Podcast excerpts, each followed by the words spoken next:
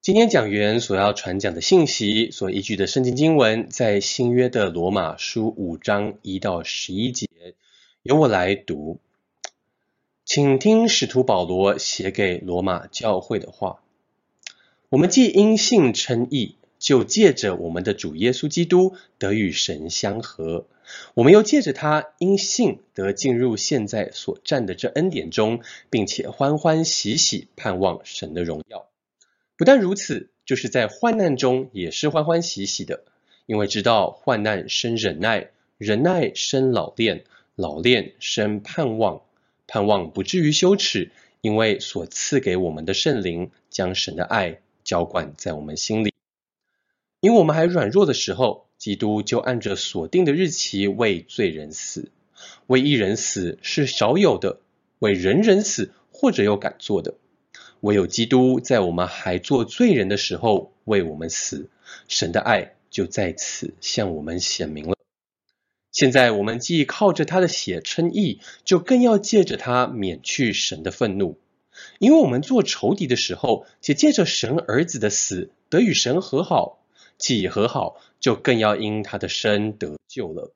不单如此，我们既借着我主耶稣基督得与神和好，也就借着他。以神为乐，这是主的道。感谢归于神。今天在我们当中分享信息的是本堂的胡维华牧师。各位亲爱的弟兄姐妹平安。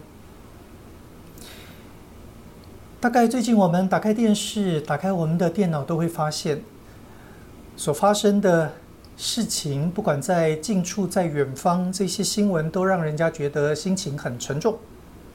除了变种病毒的问题之外，美国从阿富汗的撤军所带来的混乱，那些照片让人家觉得心里头真是难受。对于塔利班上台之后所可能带来的迫害，大家更是非常的担忧。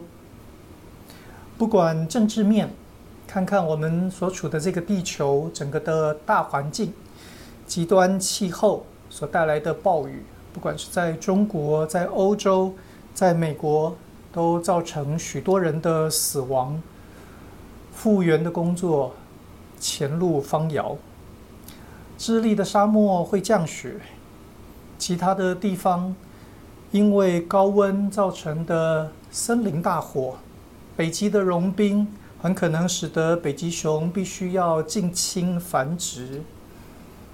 这两天经过的台风，我们希望它在台湾不会造成太大的灾难。我常常在想，疫情之前的那个时间，那个世界好令人怀念。不过，其实我这样想大概是错的。为什么呢？因为很多的指标告诉我们，疫情之前这个世界已经病得不轻。就拿经济来说，根据根据瑞信银行所提供的资料，在二零一九年，全世界最富有的百分之一的人口掌握了全世界百分之四十五的财富。如果我们看个别的国家，美国最富有的百分之一的人口掌握了美国百分之三十五的财富。中国的数字也差不多，最富有的百分之一的人口拥有百分之三十一的财富。根据资料，台湾在二零一七年最富有的百分之一的家庭拥有全台湾百分之十一点三的财富。我们都知道，疫情让贫富悬殊的情况更加的严重。就好像龚长老在前一段时间在报纸上面所发表的专栏的文章一样，整个的大环境非常的让人觉得受到压迫。那人怎么过日子呢？今年四月，在中国有一个原来在工厂里头做工的年轻人，他回了家，拉上了窗帘，爬上了床，然后接着他在中国的网站。百度上面发了一篇文章，附了一张照片，照片是他自己躺在床上的照片，下面有一条信息，他说：“躺平即是正义，躺平是对的，躺平是好的，是理所当然的。这样的想法其实有相当酝酿的过程。他从高职辍学之后，曾经去轮胎厂当过工人，当过保安。有一段时间，他是临时演员。所谓的“九九六”，就是每一天早上九点上工，每一天晚上九点下班，每个礼拜工作六天，九九六，这样子的生活对他来说是再熟悉不过了。问题是，他发现这么辛苦的工作所赚来的钱呢，其实能带来的满足感非常非常的小。他能买的东西也不多，整天在竞争非常激烈的环境里头，可是不得喘息。他这么卖命的工作，对于脱离所谓低端人口，能够过好一点的日子，这样子的指望来说，目标呢，实在是遥不可及。如果是这样，那至少过程可以愉快吧。可是他发现，每一天长时间无脑耗尽的卖命的工作，哪有时间可以有一点点的幸福呢？他说：“奋斗有什么用？我得到了什么？我的精神位置在哪里呢？我追求的终极的价值到底是什么？社会呢？追求什么？一个人收入。”稳定之后，就希望能够成家，能够结婚，能够有孩子。可是，如果每一天为生活奔波，从来就不开心，然后我生的孩子也走我的路，他将来也得每一天为生活来奔波，也从来都不开心。他说：“这条路不是荒谬至极吗？”所以，五年前，这个年轻人终于在一个。很偶然的机会里头，发现原来他很享受无所事事，所以他辞去了工人的工作。他从四川骑了两百两千多公里，一路一直到西藏。在这个过程当中，他就是靠着打零工，从他的积蓄里头拿出不到新台币两千块钱，每一个月这样子的过生活。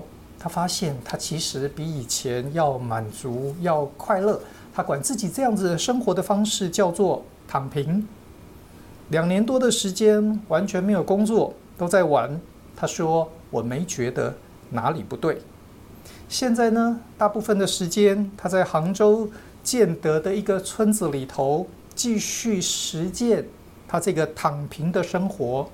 他在自家的院子里头种菜，他养了七只的母鸡，五只的母鸭。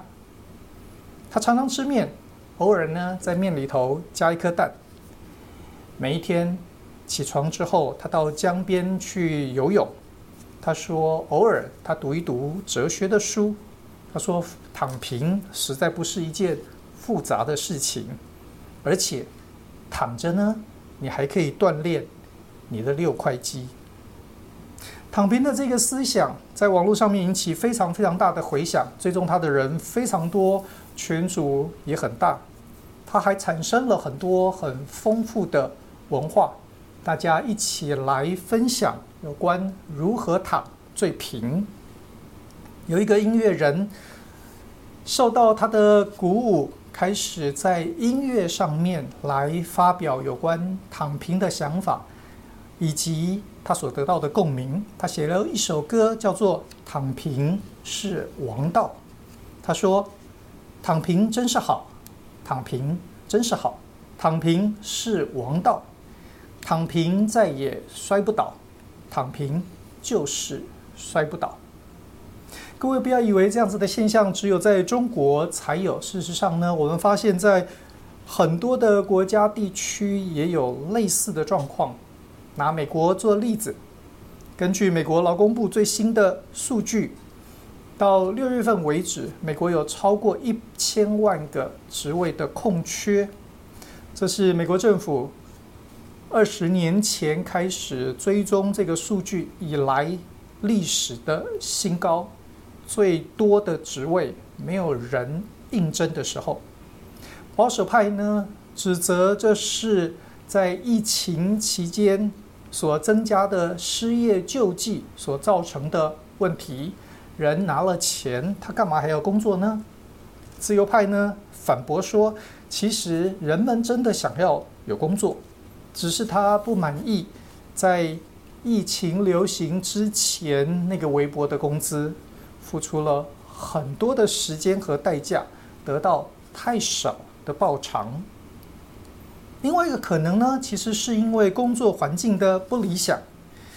从高盛流出了一份文献，大家可能觉得那应该是众人所羡慕的工作，不是吗？在那里，投资银行的工作起步的工资大概是十五万美金，可是初级分析师他们的报告里头提到，他们都面对着不人道的工作条件，平均每个礼拜工作九十八个小时，常常没有办法洗澡跟睡觉。有一个受访的分析师说：“我可是经历过寄养生活的，成长过程当中吃了非常非常多的苦，好不容易进入了高盛，有一个众人羡慕的工作。可是他说，现在的生活其实更糟糕，因为辛苦的工作没有实质的意义，生存的条件难以想象的恶劣。”对于这种大环境，大家如何反应呢？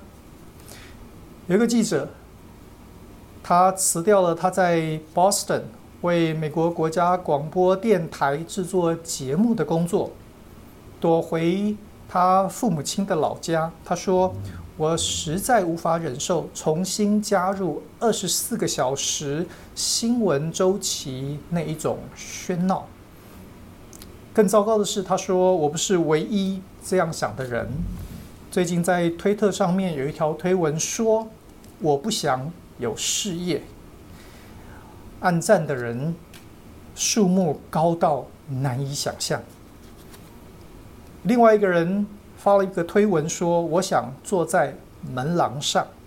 在中国有躺平族，在美国有坐着族，坐在。”门廊之上，就是他人生最大的满足。他说：“我新生活里头的沉默，因着疫情的孤独而更加加深。当美国的商业大亨可以飞向太空，他说那个瞬间，我心里头的地球好像在燃烧。我躺在我的地毯上，看到一个正在开始解体的系统。”我担心的是，即使它恢复到正常的状态，我也没有兴趣重新加入了。另外一位行动艺术家在亚特兰大成立了一个组织，叫做“小睡一下”。他主张所有人都应该躺平睡一下。他说这是抵抗，也是补偿。看起来好像非常无害，就是小睡一下。这个人呢，影响了一个黑人，叫做杰拉尔德。杰拉尔德原来是黑人运动里头的一个很重要的主角。他写了一本书，叫做《逃避的黑艺术》。他说，原来的抗议政治只会带来自我毁灭的必然之路。现在要做的是什么呢？就是要错过时机，就是要坚持发疯，永远玩消失。最好呢，睡一下，休息一天，然后再睡一下。他说，你就会发现，你是完全的自由。对黑人来说，六月节的黑奴解放黑奴纪念日是最重要的节日。杰拉尔德今年他说：“我不会为这个节日写任何的东西，我要跟我的男朋友在海滩上面喝个烂醉。我爱我的祖先，不过祝你们好运。”亲爱的弟兄姐妹，我不知道大家对于这些所谓的躺平族有什么样子的想法和回应。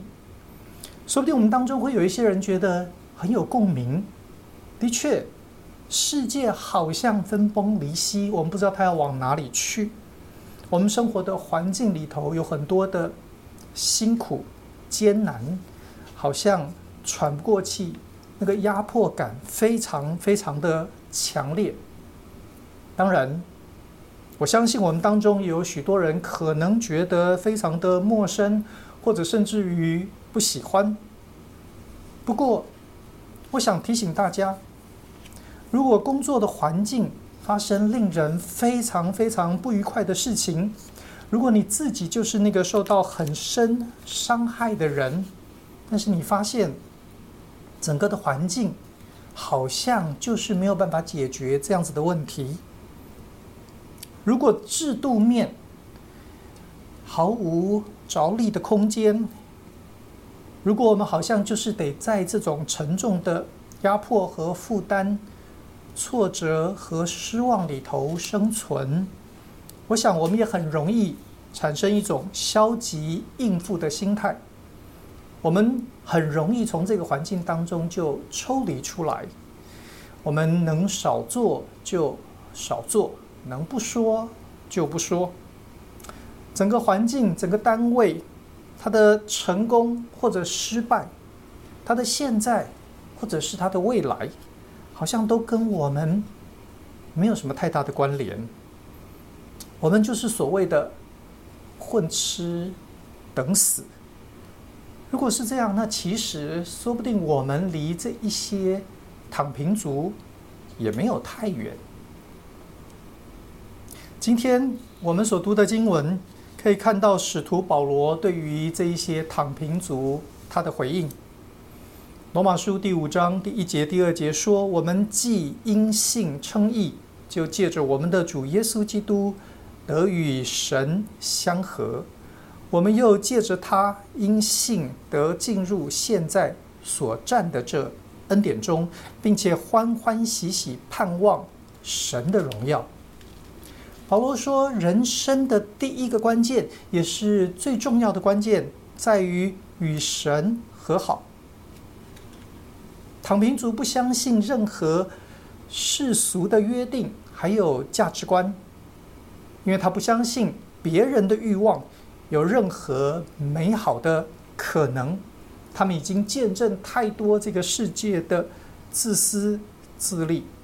躺平族不相信别人。”躺平族只相信自己，而且非常相信自己，相信自己可以甘于平淡，相信自己不会在物质的拥有或缺乏当中被污染，相信自己可以与这个世界和谐共存。可是我们仔细想想，这样子的想法其实有很大的问题。首先呢，是大环境的问题。躺平族只能够存在一个相对还 OK 的环境里头。如果像阿富汗的状况，像极端气候所带来突如其来的那种灾难，我们就会发现，人无法躺平。你可以不产生问题，但是问题会自己找上门来。第二个问题是，正如躺平族所主张的，世界呢，的确非常的荒谬。问题是，当环境非常的糟糕恶劣，我们个人鸵鸟的心态也没有办法解决问题。躺平族也许他们避开了问题，但是这样子的做法其实非常的自私。我们都得承认。我们属于社会，属于群体。保罗说：“世界的确非常的荒谬，但是我们不必灰心，因为我们的神不是一个碰到挫折他就投降的神。如果这个圣洁的神，在他的眼中，他没有办法容纳我们的罪，但是碰到这样子的状况，他不是扬长而去，他是用。”各式各样的办法，要把我们挽回，要带我们回到他的面前，他的身边，要使我们回家。从保罗所说的话里头，我们就可以用不同的方式来过日子，就是在第二节里头提到的，我们可以欢欢喜喜，我们可以充满喜乐。人什么时候可以真正有喜乐呢？当我们成功，当我们富有，当我们有美名，当我们有生活当中各式各样的享受，是这些当然都可以带来快乐。但是什么是真正长久的喜乐呢？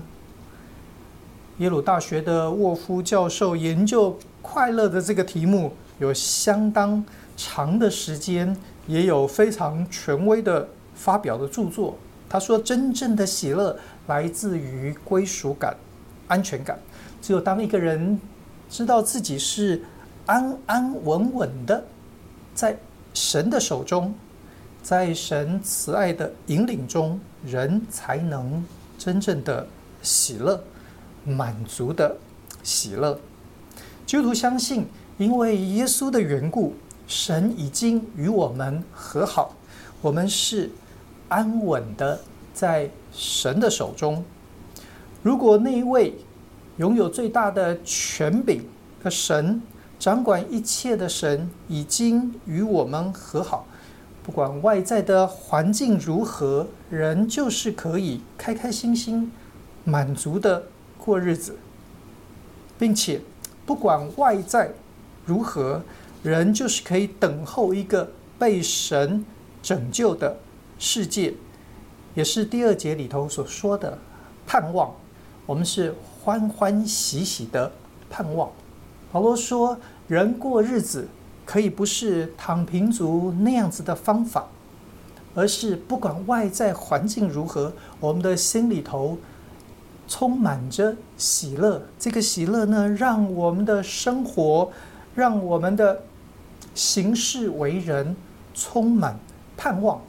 因为神是不放弃的，我不是这个世界的主人，上帝才是。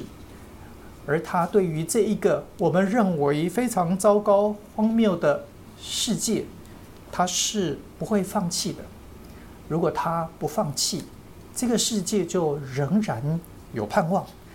如果这个世界仍然在上帝的手中，我就可以有盼望。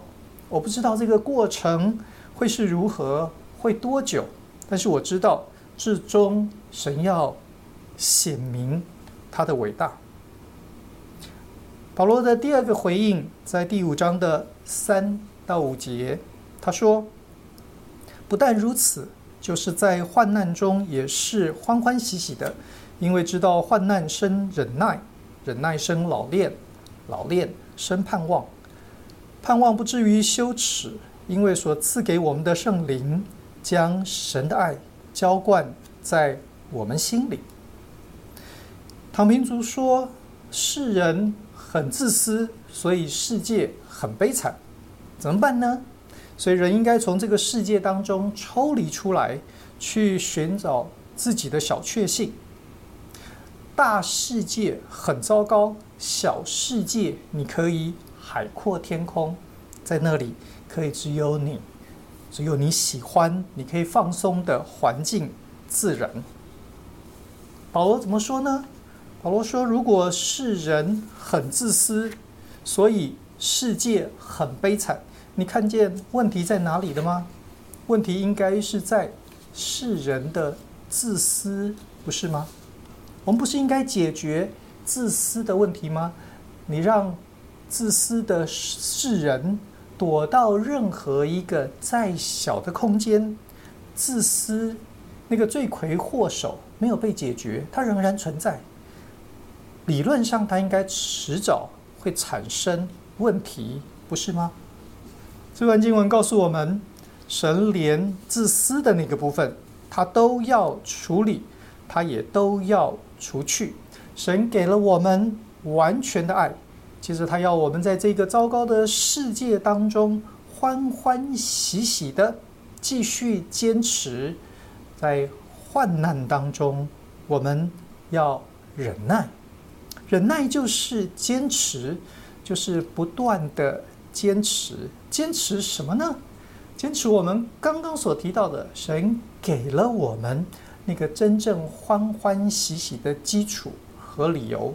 坚持用一个快乐的态度来过日子，坚持用一个存有盼望，知道世界在上帝的手中，这样子的眼光来过生活。谁要我们在这样子好像荒谬糟糕的世界里头，用这样的眼光，用这样的态度来活出有神的人的样子？神说：“这样子的坚持，它会形塑我们的品格，也就是经文里头所说到的老练、忍耐生老练。在那个不断的坚持当中，最后它会使我们的品格被改变。我们像是一个被锻炼过的，我们像是一个成熟的，我们是一个老练的人。我们的品格被形塑出来。”所以，我们可以脱去原来躺平族所说的那个问题，我们的自私要被除去。我们发现，在神的手中，不是我一个人的成功、有名、富有、享受决定一切。我发现，我可以透过分享，透过牺牲，我可以见证到神更大的计划，更美的爱。在这个过程当中，我可以一直不断的经历，不但指望世界改变，而且真正看到自己被改变。我们不再自私，我们成为不一样的人，而这不一样的生命，最后呢，它甚至于改变我们。五章四节说：“老练生盼望。”什么意思呢？他告诉我们，最后连我们的盼望都会改变。当我们有不一样的生命、不一样的眼光，最后呢，我们会有不一样的期待。我们来看看保罗自己的例子。原来他追杀那些跟他在信仰上面有不同诠释、不同见解的人，但是当他遇见基督之后，面对那些追杀他的人，他常常需要逃命，他却没有恶言。弟兄姐妹，你看见这件事情的特别吗？原来保罗是追杀别人的，当他改变，当他信主之后，现在呢？以前他所做的事情，现在被做在他的身上，他什么反应呢？他没有恶言，他忍耐的功夫非常的。惊人！不但如此，你读他所写的书信，你就会发现，他充满喜乐。不但充满喜乐，他坚持，他忍耐，他需要逃跑，免得落入这些人的敌手。可是呢，在这样做的过程，我们发现他的盼望也改变了。过去他所盼望的人是。所有的人，如果真正要成为好的人，真正成为值得佩服的人，他应该变成犹太人。现在他的盼望是，不管是犹太人，不管是希腊人，甚至于是其他的民族，都可以一起在神的家中。他不但这样盼望，他也为此劳苦，甚至于最后为了这个缘故。丧失了他的生命，可是那却是他乐意为主摆上的。你发现这是多么不一样的生命，和躺平族完全不一样的态度、想法、生命的历程。最后，我们来看保罗的第三个回应，在第六节到第十一节，经文说：“因我们还软弱的时候。”基督就按所定的日期为罪人死，为一人死是少有的，为人人死或者有敢做的，唯有基督在我们还做罪人的时候为我们死，神的爱就在此向我们显明了。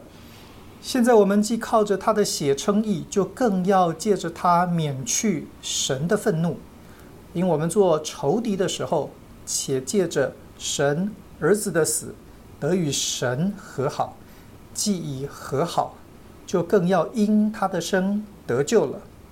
不但如此，我们既借着我主耶稣基督得与神和好，也就借着他以神为乐。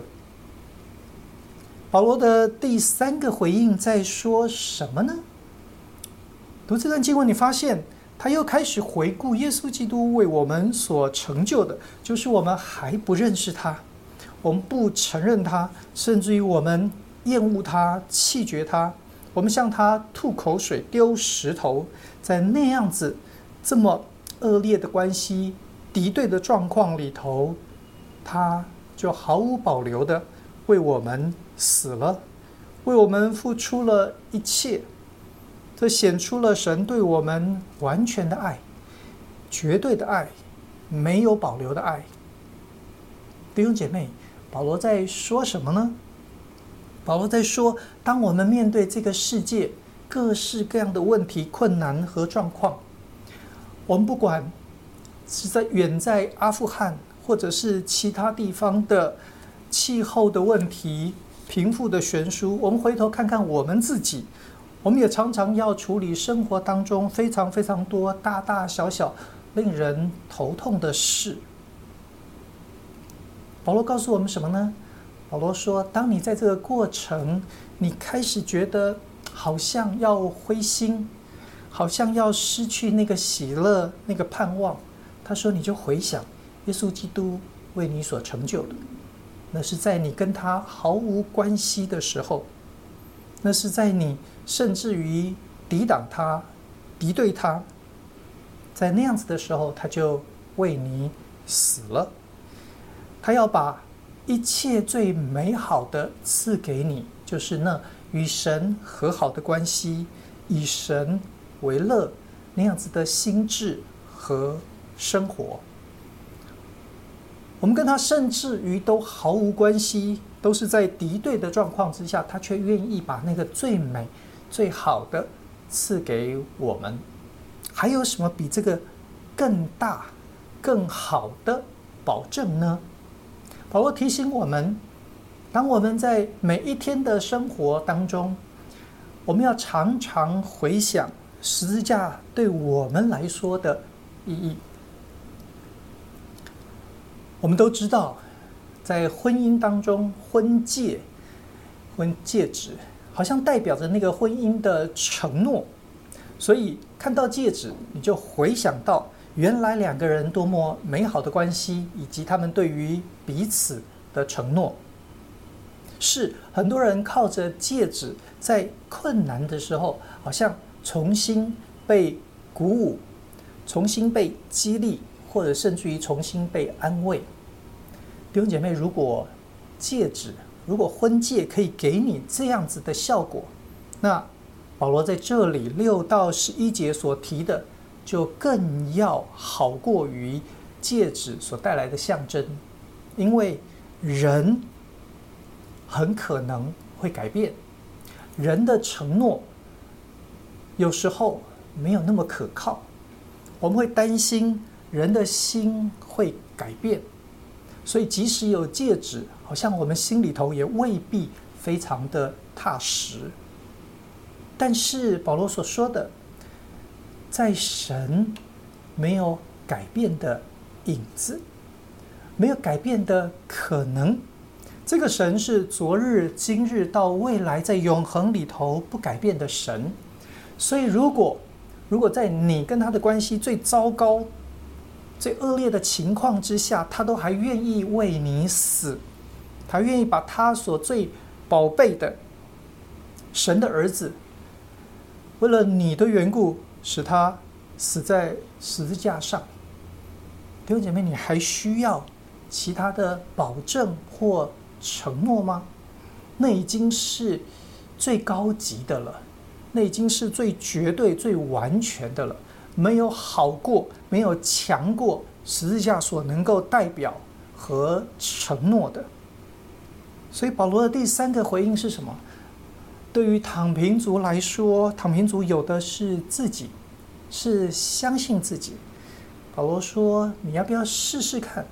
相信神，相信神已经向我们所展现那个不保留、那个没有条件、那个绝对的爱，在那个爱的基础之上，我们可以重新找到自己，我们可以与神和好。”以神为乐，我们可以欢欢喜喜地进到我们每一天的生活里头，存有盼望，知道尽管这个世界目前看起来真的非常非常的糟糕，但是当我们这一些人愿意存着欢喜，带着盼望进到这个世界，为神坚持，为神发挥一点点我们非常非常微小的影响力。上帝就可以在许许多多的地方，借着这一些成就极大极美的事，更好的是，有一天，神要自己来成就新天新地，所有的这一切，在神没有放弃，没有失败，没有后悔，神会为我们成就我们所等候、所盼望的救恩。我们一起祷告。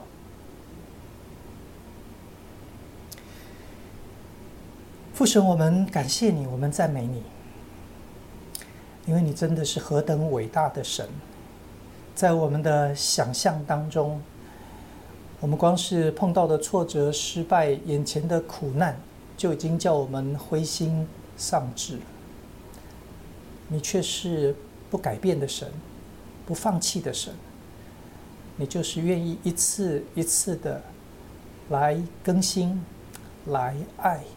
来挽回，因此我们要学着在你面前欢欢喜喜的来盼望，来忍耐，来被你塑造和改变，也叫我们的盼望可以因此越发的荣耀你。我们的盼望最终可以和你的心意相合。愿主在我们当中，让我们。消极、悲观的态度、想法都可以被你除去。我们要来见证你在这个世界当中所要显明的大能。谢谢主，愿你听我们的祷告，靠主耶稣基督的名，阿门。